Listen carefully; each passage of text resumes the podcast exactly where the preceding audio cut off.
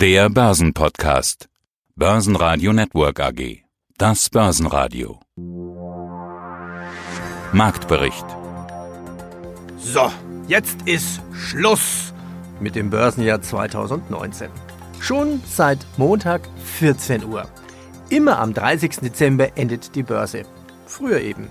Und dann ist noch der sogenannte Erfüllungstag mit dem 31. Dezember. Das heißt, hier müssen alle Aktien auch an die Depotbank und ins Depot ausgeliefert werden und abgerechnet. Aus dem Börsenradio Studio A heute Peter Heinrich. Und ab 14.05 Uhr knallen am Parkett, und das ist jedes Jahr so, die Sektkorken, die sogenannte Jahresschlussbörse. Dieses Jahr knallten die Sektkorken etwas lauter. Jahresschlusskurs 13.249 Punkte, ja, ein Plus von rund 26 Prozent. Der DAX erreichte bei 13.426 Punkten ein neues Jahreshoch. Guten Tag, Helge Rechberger von Raiffeisen Research der Raiffeisenbank International in Wien. Das Börsenjahr endet positiv. Ja, klingt fast untertrieben für manche Indizes. Rekorde ohne Ende an der Wall Street, ein Rekord nach dem anderen. Also die Mutter aller Börsen sozusagen. Wie sieht das denn mit Österreich aus? Wie liefen denn die Aktien im ATX-Land bisher year to date?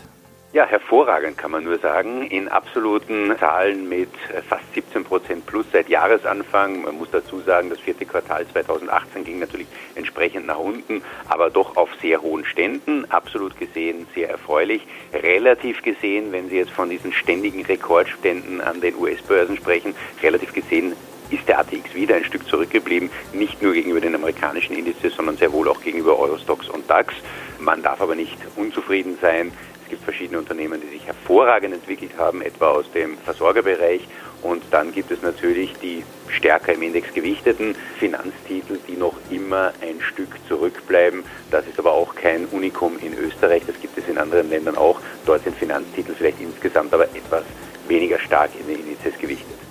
Ja, machen wir weiter mit Europa, Eurostox von DAX. Wie sieht hier die Entwicklung aus? Ja, ganz hervorragend. Also sowohl in absoluten Zahlen wie auch in relativen Zahlen. Eurostox und DAX haben in der Größenordnung um 25 Prozent jetzt kurz vor Weihnachten plus in diesem Jahr hingelegt. Damit ist man in etwa auf Linie mit dem Dow Jones in den USA, der halt vielleicht etwas mehr im Fokus steht, weil er ständig auch Rekordhöchststände, so auch zuletzt mit dem Schlusskurs vom 19. Dezember vermelden kann, während in Europa nur nur unter Anführungszeichen mehr Jahreshöchststände zu verzeichnen sind. Aber man unterschätzt vielleicht doch bei all diesen ständigen Rekordmeldungen aus den USA, dass die europäischen Indizes dieses Jahr trotz aller Unkenrufe, trotz aller wirtschaftlichen Schwierigkeiten, trotz Automobilkrise, teilweise auch in Deutschland natürlich schwächeren Bankaktien in Summe eine ganz hervorragende Performance hingelegt hat und wir dürfen hier sehr zufrieden sein mit dem Jahr 2019. Auch mit dem Studio Kollege Sebastian Leben. In den Interviews heute die DEWB. Bertram Köhler sagt, das große Wachstum soll jetzt mit unserer Neuausrichtung kommen auf den Bereich Digital Finance. Interview mit On-Off AG. Prozessautomatisierung für die Industrie 4.0. Die EQS Group sagt, wir werden im nächsten Jahr positive Jahresüberschüsse sehen. Media and Games Invest genug Firepower, um die nächste Investitionsziele finanzieren zu können. Ja, und diese kurzen Interviews-Ausschnitte, die gibt es auf der Webseite von börsenradio.de natürlich in der Mediathek in der Langform. Mein Name ist André Markesch, ich bin der Finanzvorstand bei der EQS Group AG, bin seit 2010 im Unternehmen und jetzt seit 2018 im Vorstand und begleite von der Finance-Seite das größte Investitionsprogramm in der Geschichte der EQS Group AG.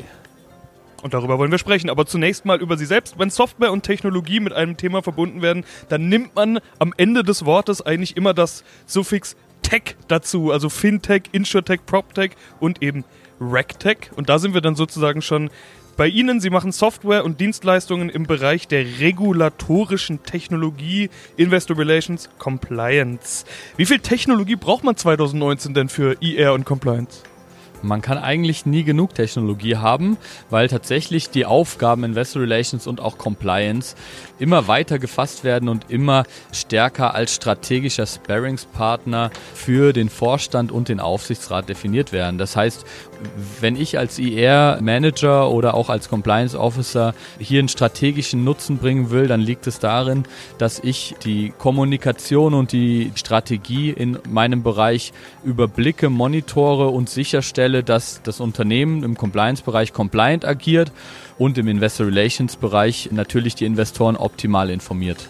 Und welche Bedeutung Investor Relation hat, das habe ich Sie schon mal gefragt, hatten Sie mir gesagt. Ich glaube, das hat eine große Bedeutung. Man sieht, wie sensibel die Themen zusammenhängen. Investorenkommunikation, Aktienkurs, internes Fehlverhalten, Compliance, Governance. Das sind Themen, wo wir jetzt auch Fuß fassen. Dafür ist Softwaretechnologie prädestiniert. Äh, ich glaube, in einem Jahr wie 2019, beziehungsweise nach einem Jahr wie 2018, wo wir alle wissen, wie die Börse sich entwickelt hat, da ist es, glaube ich, noch wichtiger, ein bisschen Aktienkurspflege zu betreiben. Wir haben gerade schon geschmunzelt, als wir gesehen haben, es ist jetzt der erste Tag MKK-Nachmittag. Ihr Kurs ist heute gestiegen. Das liegt wahrscheinlich nicht unbedingt tatsächlich an der MKK. Aber in einem solchen Jahr, wo Investoren sensibel ihre Fühler ausgestreckt haben, hat da IR nochmal mehr an Bedeutung gewonnen? Definitiv. Also was jetzt äh, das konkret bei uns bedeutet, ist natürlich, dass wir die Investoren mit auf unsere Reise nehmen müssen und wir, wie gesagt, ein sehr großes Investitionsprogramm haben, das jetzt seit 2017 läuft und jetzt gerade zum Ende kommt oder äh, die Investitionsphase jetzt langsam durchschritten ist und wir jedes Quartal eine Verbesserung sehen, was Umsatzwachstum versus Aufwand angeht. Und da ist es wichtig, jeden Schritt, jeden wichtigen Milestone auch klar zu kommunizieren, damit die Investoren das dann natürlich natürlich auch sehen. Ich grüße erstmal Ihre Hörer. Vielen Dank, dass ich heute hier sein darf. Und ich bin der Finanzvorstand der On-Off AG. Machen wir doch ein paar Beispiele. Also nochmal, Sie haben die On-Off Engineering GmbH und die On-Off Solutions GmbH. Ihr Aktienkurs zum Zeitpunkt der Vorbereitung lag bei 16,50. Kann sich natürlich jederzeit ändern, je nachdem, wann Sie diesen Beitrag hören. Pharma, Chemie, Öl, Gas, Erdgeschäft, Energie, Umwelt Machen wir doch mal ein Beispiel oder zwei vielleicht. Wie sieht so eine Prozessabfolge aus, die Sie Ihrem Kunden liefern können? Ja. Aber bevor ich darauf eingehe, lassen Sie mich noch mal einmal, ehe das falsch herüberkommt, wir haben den IPO als solchen, also das Listing, das breite Listing an der Börse verschoben, da der Aktienmarkt Anfang des Jahres eingebrochen war, sodass wir gesagt haben, die Verschiebung, das werden wir zu einem späteren Zeitpunkt nachholen, wenn der Markt sich insgesamt für Small Caps verbessert hat. Was wir gemacht haben, ist die Einbeziehung, das ist aber nicht streng genommen das Listing, die Einbeziehung an einer Börse und in MXS. Und da fühlen wir uns sehr wohl, allerdings mit einem sehr geringen Free Float. Wie groß? Unterhalb von 5 Prozent. Okay. Der sich auch nicht sehr wesentlich, das wäre unsere Erwartungshaltung, nicht sehr wesentlich verändern wird, solange man in diesem Segment äh, verbleibt. Also da wird man sicherlich wachsen müssen. Und die Bereitschaft ist auch da in der Abgabe von Aktien der Altaktionäre die also jetzt nicht sagen, wir wollen dem Unternehmen frisches Kapital zuführen, aber dann auf ewig die Geschicke des Unternehmens bestellen wollen. Sondern also Sie haben jetzt wie viele Einnahmen durch den IPO? Keine. Nein. Das ist ein simples Listing. Gerade weil es eben kein IPO ist, sondern ein sehr schlichtes, technisch sagt man, ist ein untechnischer Weg der Einbeziehung an die Börse. Wir also Sie sind quasi für 5000 Euro im Jahr an der Börse, am MXS. Das kann man so formulieren. Ja. Und das ist allerdings den Vorteil, wir haben damit schon die Einbeziehung an einer Börse, wir haben die Einbeziehung in Cetra, wir haben Prozesse, die wir intern steuern müssen, um eben an der Börse sein zu können. Das ist ein, wenn ein Unternehmen überhaupt keine Kapitalmarkterfahrung hat, dann ist das, glaube ich, ein sehr guter Weg, um gerade an diese Dinge herangeführt zu werden. Paul Echt, CFO von Amedia Games Invest, seit 18 Monaten jetzt CFO, vorher bei der UniCredit Bank gewesen, bei einem Silicon Valley Startup und freue mich sehr, äh, mir seit 18 Monaten sozusagen die Finanzfunktionen von Amedia Games Invest begleiten zu dürfen. Dann wollen wir doch mal schauen, wie Ihre Rolle da ist. Beziehungsweise erstmal zoomen wir ganz raus, sprechen über die Firma an sich, Media Games Invest. Das ist der Name der Firma, aber noch gar nicht so lange. Ich hatte gelesen, die Namensänderung sei zwar langweilig, aber so erkenne man gleich, mit was man zu tun hat. Ist das so einfach? Genau, also bei uns geht es wirklich um Medien und Games. Ähm, wir haben zwei Schwerpunkte. Einmal die Gamigo wo wir in den letzten äh, sechs Jahren schon mehr als 25 Firmen dazu gekauft haben im Gaming-Bereich. Sind auch sehr, sehr stark gewachsen mit über 32 Prozent äh, hier und hier und haben im Grunde genommen 2016 angefangen, auch Medienfirmen dazu zu kaufen, um das Thema User Acquisition für die Spiele sozusagen in-house dann auch äh, besser machen zu können und auch deutlich effizienter und haben dann in 2018, nachdem wir im Grunde genommen auch die Media and Games Invest als Investmentvehikel gelistet über die Gamigo gehangen haben, auch parallel angefangen im Medienbereich Firmen dazu zu kaufen, haben in diesem Jahr schon drei Transaktionen gemacht, darunter halt Applift, PubNative und Richiro im Medienbereich und werden deswegen auch gerade im zweiten Halbjahr sehr, sehr stark wachsen im Medienbereich, sodass wir ungefähr einen Umsatzsplit zwischen 50% Gaming, 50% Medien dann für das zweite Halbjahr erwarten. Okay, Gaming ist klar, großer Wachstumsmarkt, wird auch immer mehr darüber gesprochen. Aber Medien, Sie hatten das jetzt so ein bisschen als Ergänzung sozusagen oder als Hilfsmittel bezeichnet. Wie passt da dieser Medienbereich rein?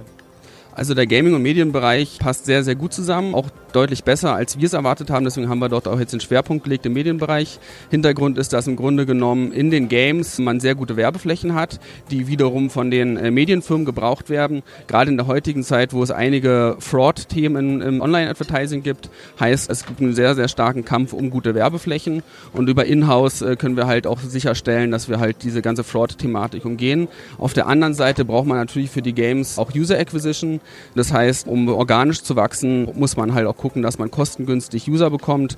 Da ist halt auch der Kampf um neue Kunden auch stark gestiegen in den letzten Jahren, sodass alles teurer geworden ist.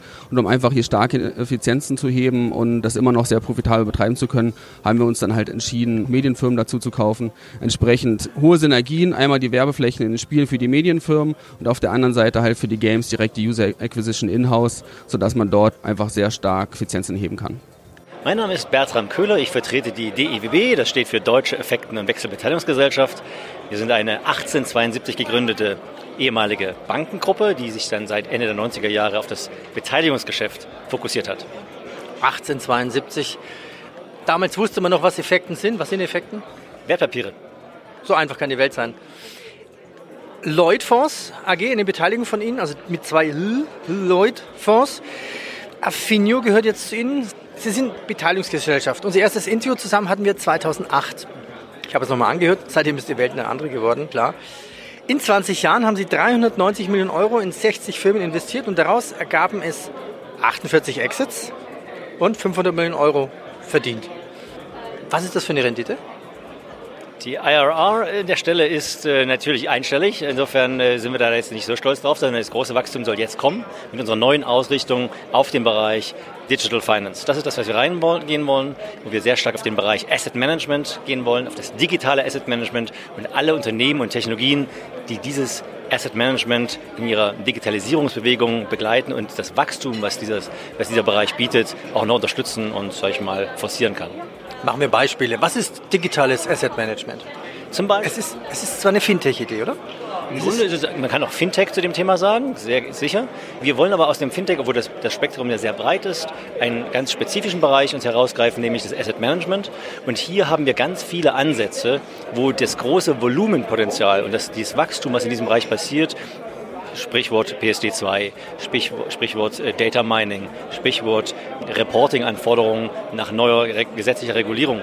Diese Drücke erfordern völlig neue Werkzeuge für den Asset Manager und den Vermögensverwalter und das wird zukünftig nur noch in digitaler Form stattfinden können. Robo-Advisoring zum Beispiel ist ein Beispiel, wo Sie sehen, dass gewisse Landing-Plattforms vollautomatisiert dargestellt werden. Das ist ein ganz, ganz kleiner Bereich. Digitale, digitale Authentifizierung zum Beispiel von Kunden bei Banken im Online-Bereich ist zum Beispiel ein anderes. Oder eben Scoring-Modelle oder Research-Plattformen, die über einen Crawler sozusagen alle Daten, die in Plattformen und in den Datenbanken verfügbar sind, für ihre eigenen Anlageentscheidungen nutzen. Naja, es geht ja nicht nur ein Börsenjahr zu Ende, sondern auch gleich ein Börsenjahrzehnt. Und was gab sonst noch heute in Kurzform? Daimler-Chef Ulla Kalenius macht keine Hoffnung auf eine baldige Besserung der Situation in der Autobranche. Tesla liefert erste Fahrzeuge in China aus und VW entschädigt die österreichische Polizei wegen des Dieselskandals. Hierbei geht es um 2100 VW Dieselfahrzeuge im Fuhrpark der österreichischen Polizei.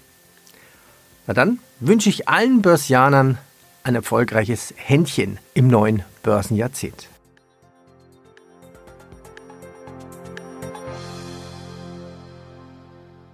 Börsenradio Network AG. Marktbericht